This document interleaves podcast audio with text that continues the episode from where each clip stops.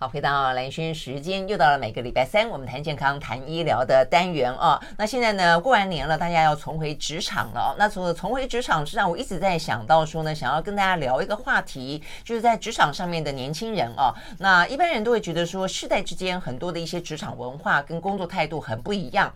那但是我是真的也还蛮不赞成哦，讲什么草莓族的哦，因为我觉得现在年轻人的话题，它不是单纯什么抗压性不够的问题，而是整个世代之间面对了一些。呢，内外的环境哦，跟这个巨变的呃这个时代，实际上有很多话题值得更进一步的去讨论。比方说，在过年前的那场选举，我还是觉得为什么柯文哲可以拿到三百六十九万张票？为什么呢？赖清德会流失两百多万的年轻人当初蔡英文所争取到的选票？因为年轻人对于政党当中，他找不到他们想要。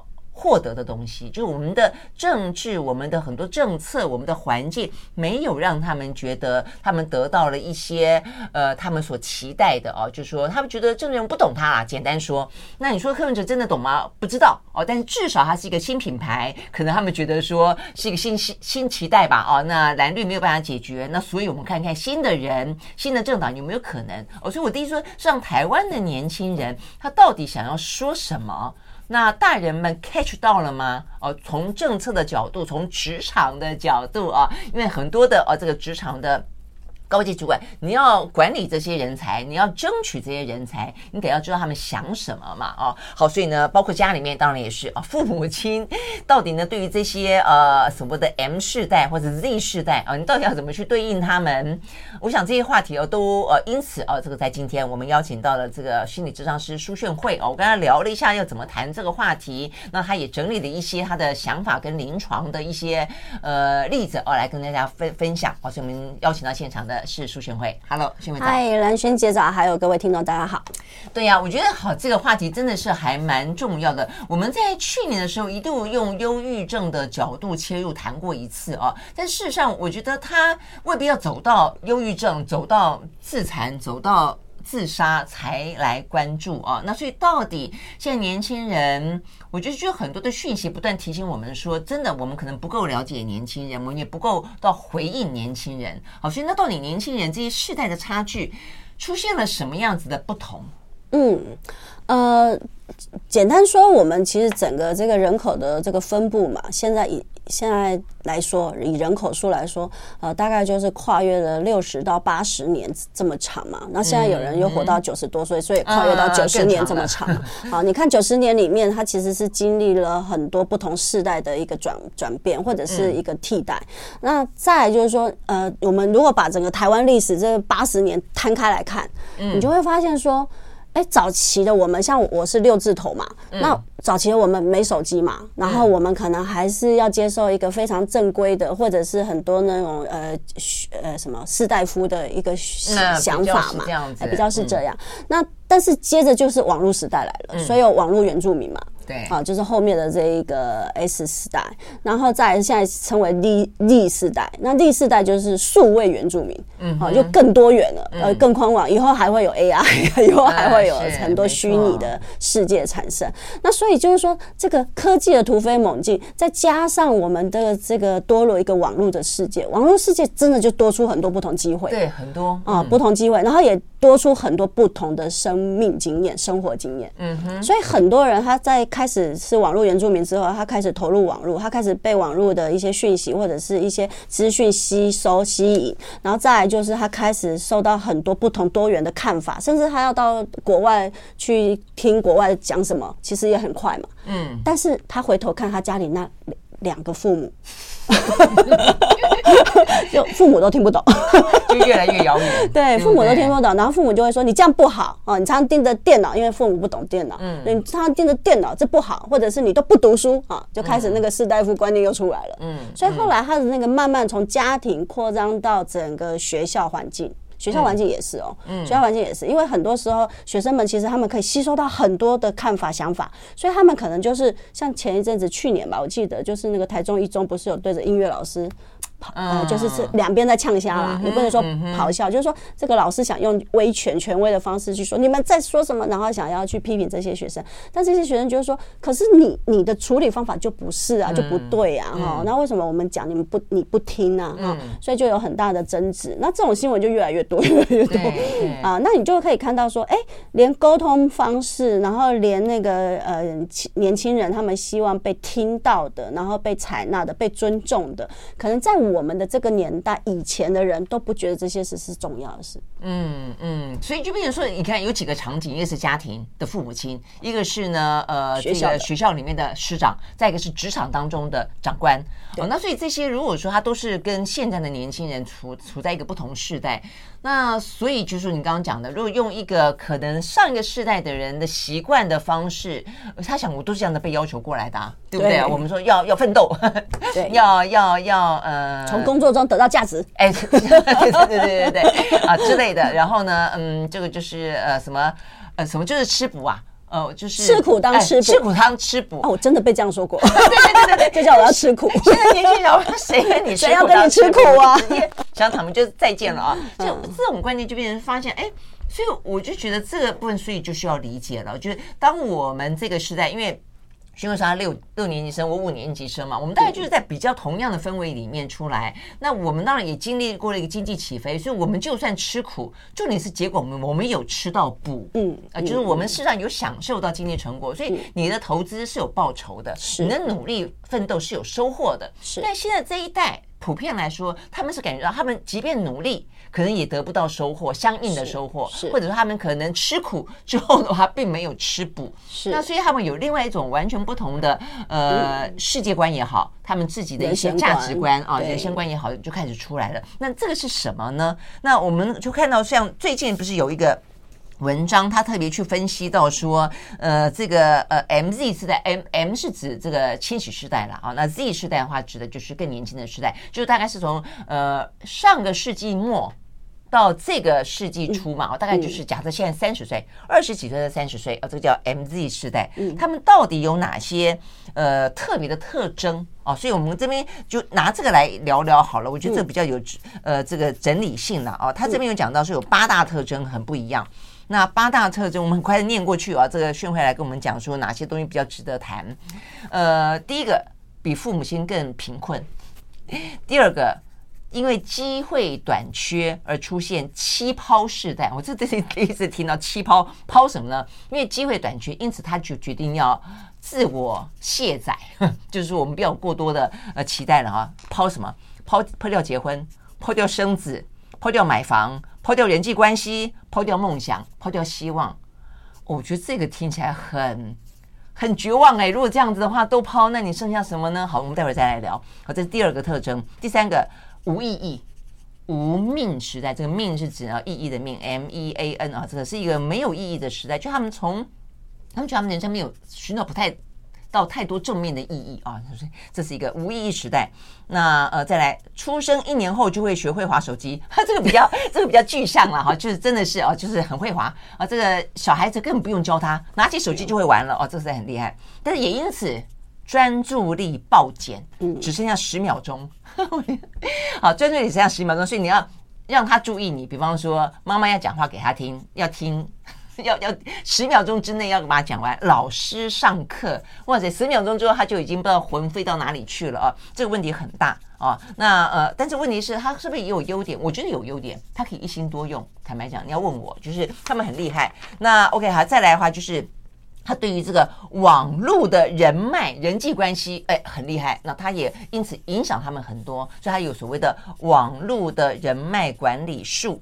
哦，那等等，像这些部分的话呢，都是我们刚刚讲到几个呃比较被归纳出来的哦，认为呢不同的世代差异，现在的这个 MZ 世代的特色。好，我们休息的就要进一步来分析啊，这些特色为什么形成啊？有有多重要？哪些部分可能最容易引发世代当中的冲突？马上回来。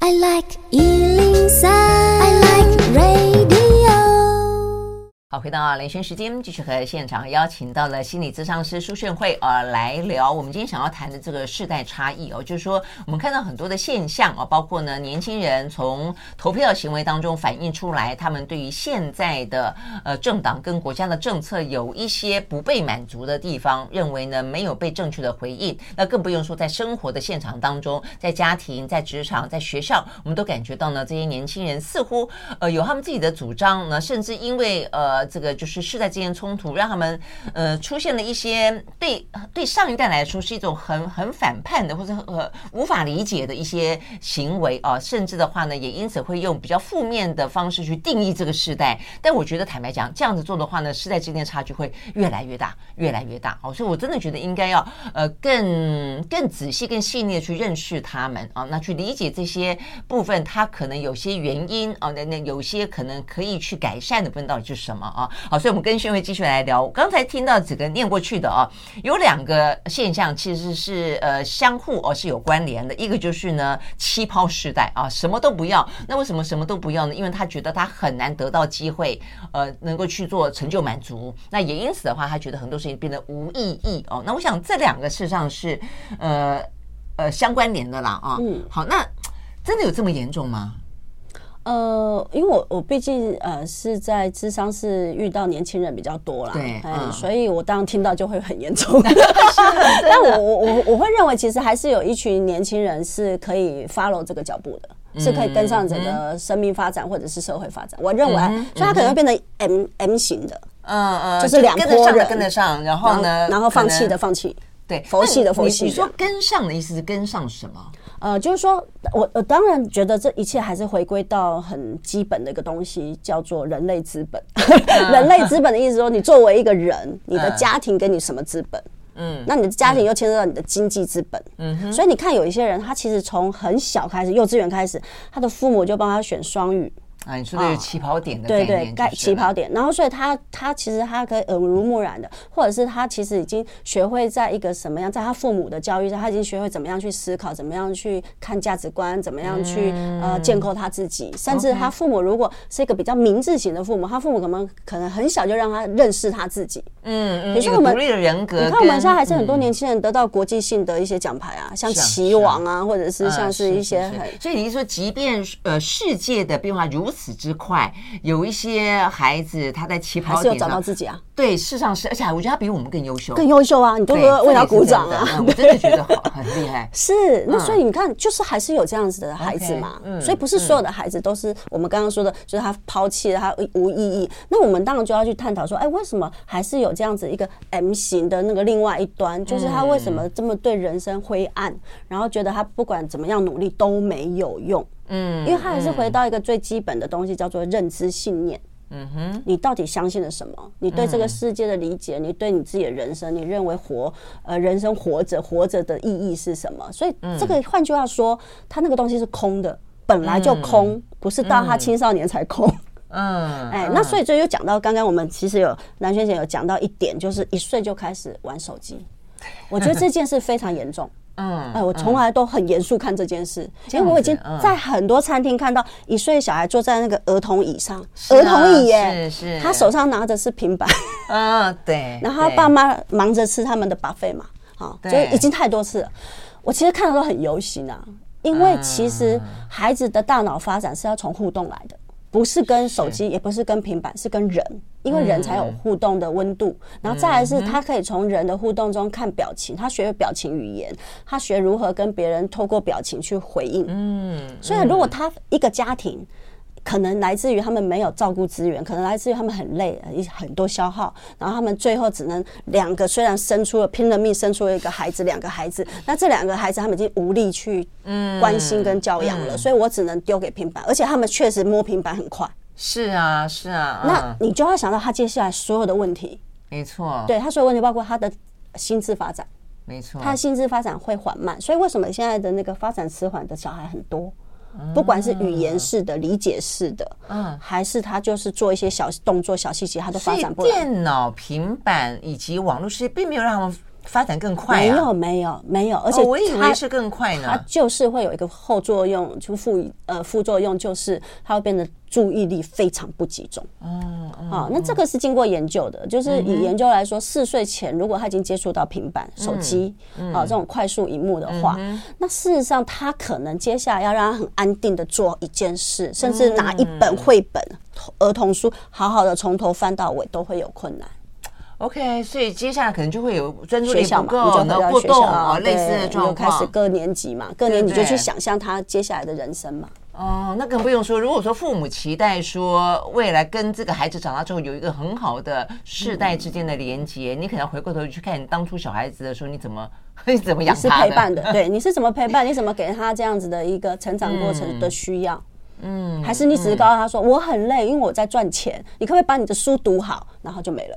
嗯嗯嗯，真的，嗯 嗯。好，所以如果说，所以你意思就是说这些东西也都联动。当你从一岁开始就摸平板、摸手机，然后呢，过度快速的进到这个呃五花就眼花缭乱的网络世界的话，嗯嗯、其实你长大之后，你反而会对很多的意义或者深层的事情，你会失去。嗯，他他没有一个经验值或基础。嗯，等于说他的世界里只有网络，嗯、网络跟他是最亲密的。嗯，那他最弱的是什么？他最弱就是跟人相处。嗯，所有跟人有关的都会是他恐惧的。嗯，所以，所以当然，我们从某一个 正面正面角度来说，已经在发展 AI 心理师了啦。啊，因为他们连真人心理师都不要嘛。OK，所以他们宁可接触就是虚拟的心理师。真的，真的。可是问题，那这样子的互动会有比较好吗？当然没有，他就在他的网络世界里，在他的虚拟世界里。过完他的人生，过完他的人生。对，但是你就知道他不会选择婚姻，他不会选择生孩子，他不会选择跟社群有关系，他不会选择社会发展，所以他不会选择实体的世界，就是了。对对对。但你说他可不可以活着？他会活着。哇，嗯，OK，好，所以当他这个实体世界以前我们认知的人生几大事啊，这个恋爱、结婚、生子，然后呢成家啊，买房子、买车子，当然买房子、成买车，我私下呢觉得不见得重要，但是就是说一些大家认为可能生存或者生活当中有益于健康，对，有益于健康，当他都不要都气泡的时候，那到底该怎么办？我们休息了，回到现场。I like 103, I like radio. 好，回到兰萱时间，继续来现场邀请到的心理咨商师苏炫慧啊来聊我们想要谈的啊这个世代的差异，就是现在的话呢，呃，这个世代之间差异真的是蛮大的哦。那因为时代也真的很不一样，而且现在时代变化之快速哦，像我们自己都要跟上这个时代也都很困难哦。那更不用说你要跟上科技的进步。进度都很难了，跟上人心的改变，那可能更难了哦。所以年轻人他当他不告诉你的时候，他躲在他的虚拟世界的时候，他呃宁愿去呃这个虚拟世界里面一天到晚不是 IG 就是抖音就是呃什么脸书去滑啊滑，也不想不想跟你沟通的时候，你怎么去了解他？呃，尤其他觉得可可能跟你讲话毫无意义。对啊，所以怎么办？呃，其实某个程度，我觉得当然是因为我们世代差异之中啊，有一个最。蛮大的差异，不能说它最大，就是蛮大的差异。就是我们过去活在比较为了打拼经济或者打拼所谓的生存条件的这个群世代，就是我们六年级以前嘛，哈、嗯，嗯、这群世代就是我们比较活在物质世界里。所谓的物质，就是我真的要把家庭改善。对，因为之前是一个物质匮乏的世界，对，我们是从物质匮乏来的嘛，对，所以我们接下来就是为了物质打拼。嗯哼，好，那物质打拼就是接下来生出来的孩子，他没有物质的问题。对。他物质算很好哦，嗯嗯，我看到有的小孩子从小穿 Nike 嘛，他到高中要拿一个最一两万的 Nike，他就毫不犹豫。是啊，所以他觉得可能很很平常嘛，对不对？又加上我们是从物质匮乏来的父母嘛，所以我们就会觉得要补偿下一代嘛，对对对，所以我们就给更多嘛，就给更多，而且给更好，因为我以前得不到嘛，我一定要给你更好，所以他们其实就是活在。基本盘就是完全没有物质问题的一群小孩。嗯嗯，那基本盘就是基本上还加一个 plus，还被你 因为亏欠的心态 补偿的心态给更多，然后每个月可能就是几千块的零用钱。对对对，几千块，从小哦，从小哦，嗯，好，那就说回来，那所以这一个世代没有钱的问题，没有物质的问题，它又会有什么问题？对啊，就是没有没有奋奋斗的目标，你知道吗？对，所以就心灵问题嘛。对，好，那回到心灵问题，好，那你就会说，哎，那有心灵问题的孩子跟谁谈？嗯，跟父母嘛。嗯，跟师长嘛，嗯，问题是父母师长没有在追求这个东西嘛，因为他的年代里面没有在追求这个东西，所以他要怎么谈？他就告诉你，你不要想太多啊，啊，人家怎么做你就怎么做，对对对，我们以前都怎么样啊，都怎么样啊，啊，人家做到你为什么做不到？就 他用的就是这几招啊。好，那这些小孩就会觉得说，我跟你谈干嘛？嗯，你又听不懂，嗯，你又不知道我们都苦啊，你只会叫我不，你只会叫我感恩，叫说我不知感恩，就没了。好，所以这里就讲到一个问题，就是说，不管是父母还是师长，我们的心灵上的这个涵养素养。嗯，有没有补充？嗯，哎，所以虽然我知道有很多父母真的很认真，他们也会上课，也会参加心理的一些工作坊，也会去参加一些学习，但是问题是说，那个东西怎么跟你自己的内在系统能够真正的融合？所谓的融合，就是说我真的听过有很多的父母，他们就算去参加这些课程，什么学习，他们很快就挡出来了，他们就会说：“你说的我都知道啊，啊，然后我也会讲这样讲给我的。”儿子听啊，女儿听啊，但是他们其实是听不出我们在传达跟他们所认为的那个东西的差异。嗯，哎，其实我们讲无非就是在情感层面，你先同理嘛。对，好，你先同理他们遇到什么样的情感困难嘛？好，情感的一个一个所谓的一个阻碍啊。那再来就是说，那他们的担心里面，他们的一个所谓的因果逻辑，他们是想到了什么？你要先至少愿意听他们想到了什么，因为他们所看到、想到的可能是你看不到、想不到的。嗯，所以你愿意要沉淀下来，或者是你要停停下你的脚步，愿意。听，嗯、但是你会发现，因为我们这个时代的父母还在为经济遭肿，还在为很多生活，我就觉得我的孩子，呃，可能他们可能以后也不能靠他们嘛，我们还是要靠我们赚养老金嘛。时代人在想太多了，你知道吗？所以我们还是很忙啊，我们还是很焦虑啊，忙忙着如果呃孩子养出来的孩子不养你的时候，我们要自己养自己，对对对，所以你还是没有办法停下来，你还是没有办法真的放慢你的心，然后真的来理解这个时代。对啊，但是我我真的觉得这部分，我觉得我比较能够同理年轻世代，就是说，因为我自己本身就我觉得那个价值观的衔接，我觉得我们有一个太大的断崖式的落差。对，但因为我觉得我在我这个时代里面，我本来就是一个比较会要追求工作跟生活平衡的人，所以我觉得这件事情，我觉得对我们这一代人很简单去想，就是你可能觉得碰到一个升迁机会的时候，你可能会觉得说啊，那晚点结婚，或者晚点生小孩，或者我可能啊 晚点出国。哎，但是现在的孩子可能觉得，哎，这个升迁有这么重要吗？哦，那这个升迁我可以得到什么呢？那比较起，我觉得我可能要去出国，可能我觉得我要做一个呃自我的进修，我可能觉得。嗯，这个升迁的意义其实并不是那么大哦。我我不并没有要加薪哦。你说与其加薪，我可能觉得我可以呃每一年有个十天、二十天、三十天的假，然后我的工作时间是有弹性的。嗯、然后的话呢，我今天如果嗯、呃，假设是结了结了婚的年轻夫妻好了，我可能觉得我要送小孩，我要晚点下晚点上班。早点下班啊，然后我希望能够周休几日哦，或者说，如果说我家里面如果还心里面有父母亲的话了哦，那父母亲如果生病需要照顾的话，哎，我这个照顾假我是不是可以想请就请？然后中间有一些什么样的，或者我有一些什么津贴？我觉得他会去想这些事情，就是他真正的价值已经不是单纯建立在说名跟利哦，就说我可能爬上什么位置，或者我要多少的薪水。那这个时候其实。你父母亲，我觉得这一代父母亲可能比较难理解，是，对不对？比较难理解，因为我们的过去不是一个完整存在式的一个自我的重视，就是我们没有这个东西。对，存在式，所谓存在式，就是说生活啊、健康啊、人际啊，哈，这些都是。我可能去看个电影很重要，我可能出国旅行很重要，对对对。因为像现在很多年轻人，即使去旅游，还是会被骂，乱花钱，怎么怎么？哎，就是说你会看到说，哎，或许。我们的那个呃上一个世代的人，或者是那个所谓父母世代的人，可能还是去呃把一些我们的旧有的一些思维，或者是一些认定的哦应该要的一些规则规范，还是看得非常的老啊。嗯嗯，哎，就他们没有。去注意到，现在已经是在二十一世纪，而且是在二零二四了，这样子。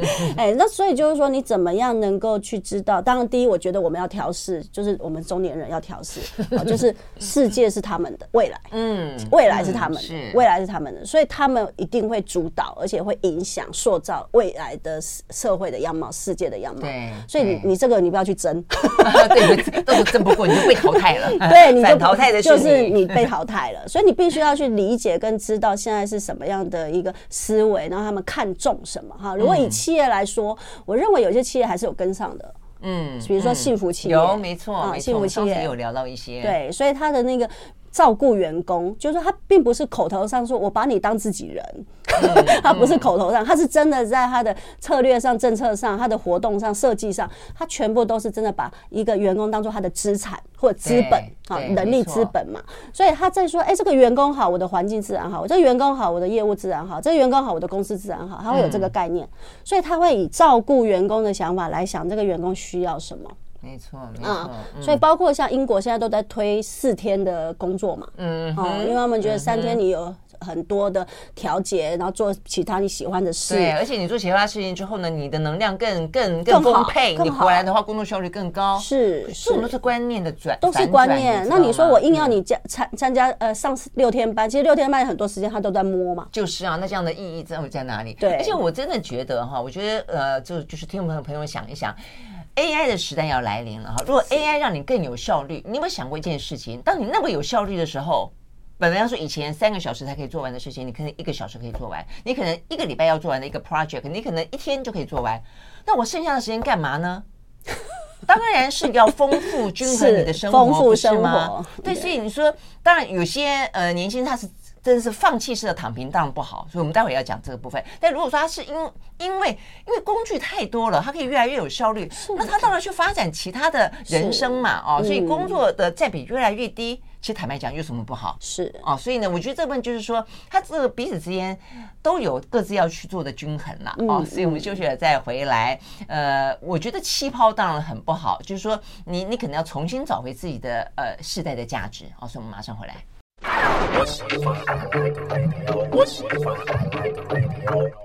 好，回到兰萱时间，继续和现场邀请到了心理咨商师苏炫慧啊来聊我们刚刚讲到的世代差异。哦，就现在的 MZ 世代到底他们关心什么？为什么是这样子的一个呃现象啊？里头当然有非常我们刚刚谈到非常多呢呃复杂的呃这个因素啊，但是呢呃事实上也我就说。他们不是所有的人都这样子，呃，气泡，然后都这样的一个自我放弃。哦像是过去一段时间很流行的什么躺平啊、内卷啊，在国外有所谓的安静离职嘛，啊，就是 quiet 呃 quitting 啊。那事实上现在呃听说了啊，这个最火红的这个媒体报道，就最火红的关键字已经不是安静离职了，它取而代之的呢是一个叫做 soft living 舒活啊，很舒服的，或者你可以比较呃柔柔性的。就是就是说，呃，对他们来说，其实年轻人也在试着去调整，去抓到一个无意义当中的有意义吧。我觉得，哦，就他们可能也觉得躺平躺久了也也无聊吧，是不是？哦，我们刚刚讲到的。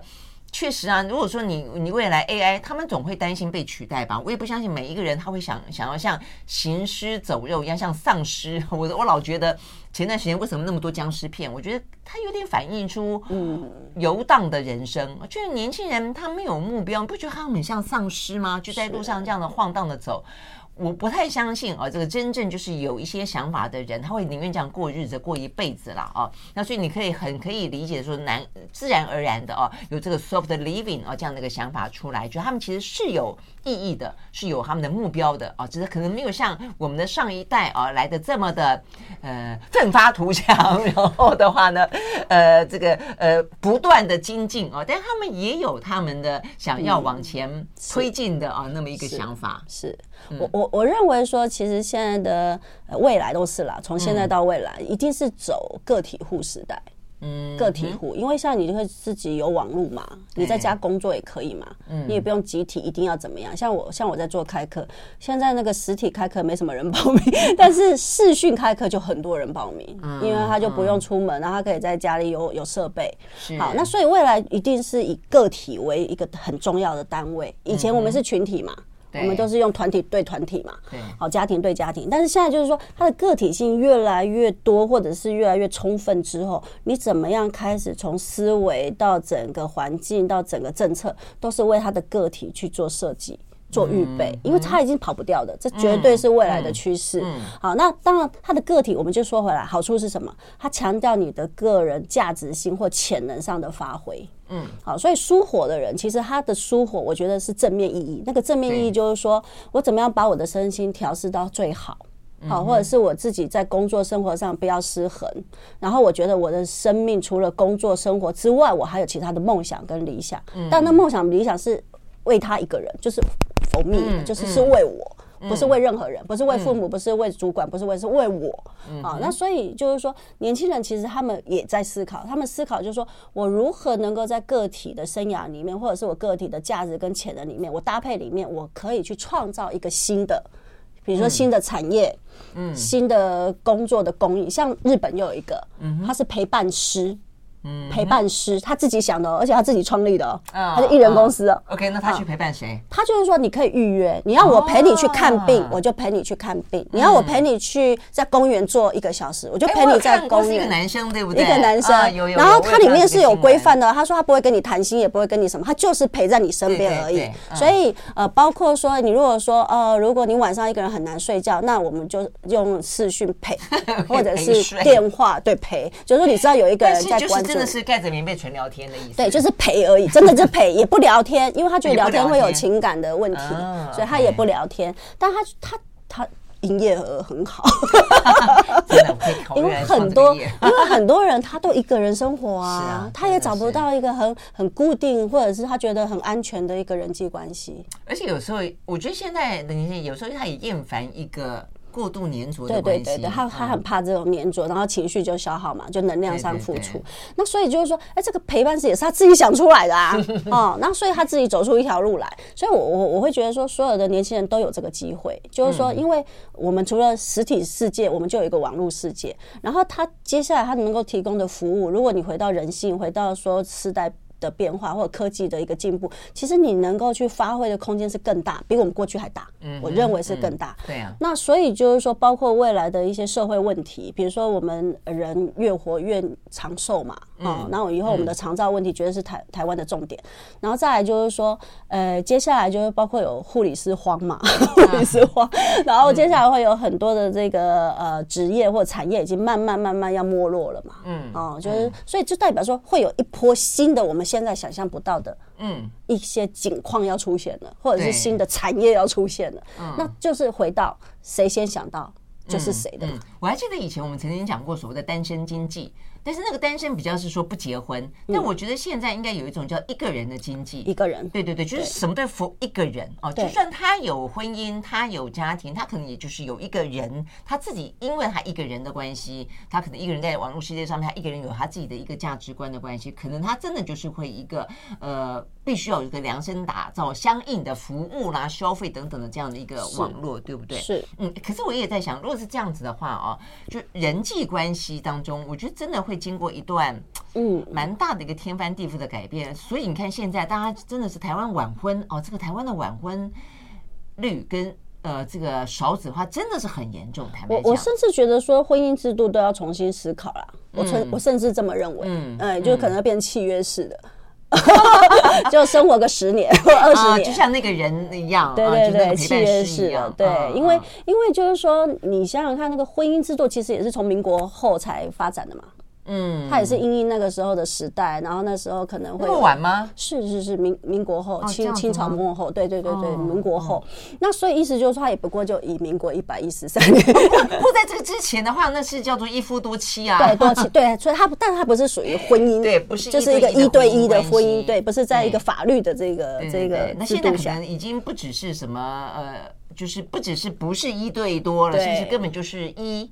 对，就一了嘛，一就出现，那一就会想到，那他有情感需求啊，嗯，好，那现在的年轻人就发展很多这种所谓的呃不太带有情感负责任的性行为关系嘛，嗯，这也是他们发展出来的，嗯，好，以以调查来说啦。呃，好像上次看了一个一个调查数据是三十岁以下还是二十岁以下，反正他有性行为的已经非常多数了，已经超过一半了，百分之五十以上。嗯啊，那跟我们以前保守差差异很大。嗯，那再来就是说，哎，他们其实有那个所谓的约炮或者是所谓的一夜情的经验也是很高，这也是跟我们不一样。嗯，哎，所以你看他们完全都在否他们的所谓的把很多需求都单一化或者是分出来，性就是性。感情就是感情，然后生活是生活，工作是工作，有没有？对 对对，大家分工合作，他一个人，他一个人就是一个全球。但是，所以我觉得他们对于情感的依恋，也不一样，其实也不一样哦。他们就不太想要有呃有负担的情感的说什么牵手牵一辈子，没有没有，他们觉得那是噩梦或者是鬼片。真的真的，他们认为牵手牵一辈子是很可怕的事情，所以为什么他们不进入婚姻？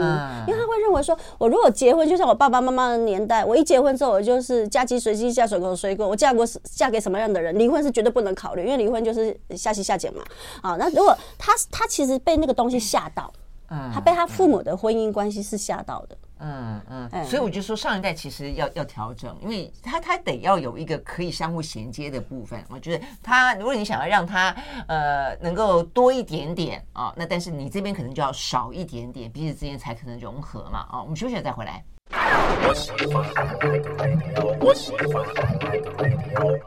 当然，蓝心时间，继续和现场邀请到的心理咨商师苏炫慧来聊天啊。我们聊的呢是世世代的差距，试着去理解这些年轻人啊，他们需要什么样的回应啊？他们呢是不是也？他们也不见得哦，这个那么确定知完完全全知道自己要什么，只知道自己要改变。那这个时候，我们是不是可以有一些相互的帮忙，然后也帮忙自己，也帮忙他们了啊？否则的话，我刚刚看到这个气抛世代当中，你说呃抛婚姻、抛抛呃抛生育、抛买房啊、抛人际关系，我觉得可能都有一些世代的呃差异哦，跟一些原因。但你说抛弃梦想、抛弃希望，我觉得人没有梦想，人没有希望。我不太知道人活着的意义，就你很多的可以替代啊，比方说我们刚刚讲婚姻关系可能有一些调整啊，然后，现在嗯不生小孩生生毛不是生毛小孩，是有毛养毛小孩 也是一个替代，那未必，但至少有有一个替代。但我说梦想跟希望有什么替代？是，我觉得梦想跟希望真的是支撑一个人生命啊，嗯，包括他可以走过一些呃挫折或逆境，其实也有些时候支撑他的也是那个希望感或者是梦想。啊，就是他可以熬过一些很辛苦的时刻。那所以这里就讲到说，不管是年轻时代，还是说我们这一些做长辈的哦，就是都要能够还是带有希望来正面看这件事情。如果我们已经没有办法抵挡整个时代的变迁，或者是整个未来科技的发展，这已经是一个事实了，就不要再去否认 啊。然后再来就是说，你可以去试着，我觉得帮忙很大的一个地方就是。陪他们聊出他们真正可以去打造的，或者是他们可以慢慢编织出来的一些轮廓。他们要愿意讲啊，所以如果说你各自给这两个世代，就现在 MZ 世代以及我们这个算是 X 世代嘛啊，嗯，各自一个建议，你会觉得最重要的建议是什么？我会认为我们上之前的这个世代是要多听，嗯，不要、嗯、不要觉得都懂。嗯，嗯，我们我们这个是在最大的问题是，可以这样，我们觉得我们都懂，让我告诉你，不不不不不，就是不要再说了，不要再说了，因为你一说，他都可以了如指掌，他都会知道你接下来要说，对，你要说什么。我觉得一直很张开眼睛，张开我的耳朵，看到底第一个你要知道是世界发生什么，再一个因为这个世界发生了变化，所以他们现在有什么不一样？对，然后再第二个建议是，哎。好好的调节你自己的焦虑，因为有些时候师长长辈他们就是因为他们的焦虑，他非谈不可。可是他那个焦虑的气势跟焦虑的态度，已经让他们受不了了。嗯嗯，哎，所以那个焦虑先调节。也打是情，骂是爱，不是这样子。就你越焦虑，你就啊，我为你好啊，这一定会关闭，对，他一定会关闭这样哈。那所以就是说，第一多听，然后把把他们的世代当做一个你要重新学习认识的世代。嗯，那第二就是你。也是转化或者是调节你的这个焦虑感哈，因为你要知道时代不同，儿孙自有儿孙福，所以你要知道儿孙一定有他们的资源跟机会，只是你不知道，你不懂，嗯，好，所以你要去了解哈，愿意听。那如果年轻世代的话，我会觉得说，就算你一时间不知道怎么跟你的父母谈、师长谈，我觉得你要找到你同辈。或者比你多几岁的人可以谈，因为至少你觉得靠近嘛，讲话可以通。哦，就算你觉得说，哎，长辈他们很很固着啊，呃，思想很僵化，但是你同才也有人可以谈啊，你为什么什么都要拒绝呢？啊，然后再来就是说，多学方法，我觉得方法非常重要，多学方法，意思就是说，不要让你的脑袋在思考东西变成浆糊。很多年轻族群是这样，他他没有那个路线。或者是走路去，他他他推翻原本的路径，他不要父母亲上一代的路径，但他自己路径是什么？他想不出来，他想不出来，他没有方法。他没有知道说，哎，这个石头跟下一个石头之间，我要怎么扑过去，我怎么跳过去那个石头，然后我怎么上那个阶梯，他不知道，他真的不知道，因为他从以前也没有人跟他讲，也不会，学校也没教，所以他真的不会。所以我认为说，呃，栽培你自己，就算你说你说的是你想的一些理想、希望感，都不是你的父母理解，但是你要知道，你既然在你的时代，你的时代一定有人也在开始去了解这件事情，或者是开始在给你这个方面的知识跟资源。所以重点是你不要关门又关窗。嗯，你什么都关掉了，那当然就是没有没有机会了。是，嗯，对，不能关门又关窗，也不能只是说，你要自己去做，去尝试，对不对？找出一条属于你们的路径来。那只是希望这条路上，呃，这个两个世代之间啊，不敢讲说携手同行啊，但是至少呢，可以并肩而行吧？是不是？好，非常谢谢苏炫慧在我们的现场跟我们分享这个话题，谢谢，谢谢兰萱姐，谢谢大家。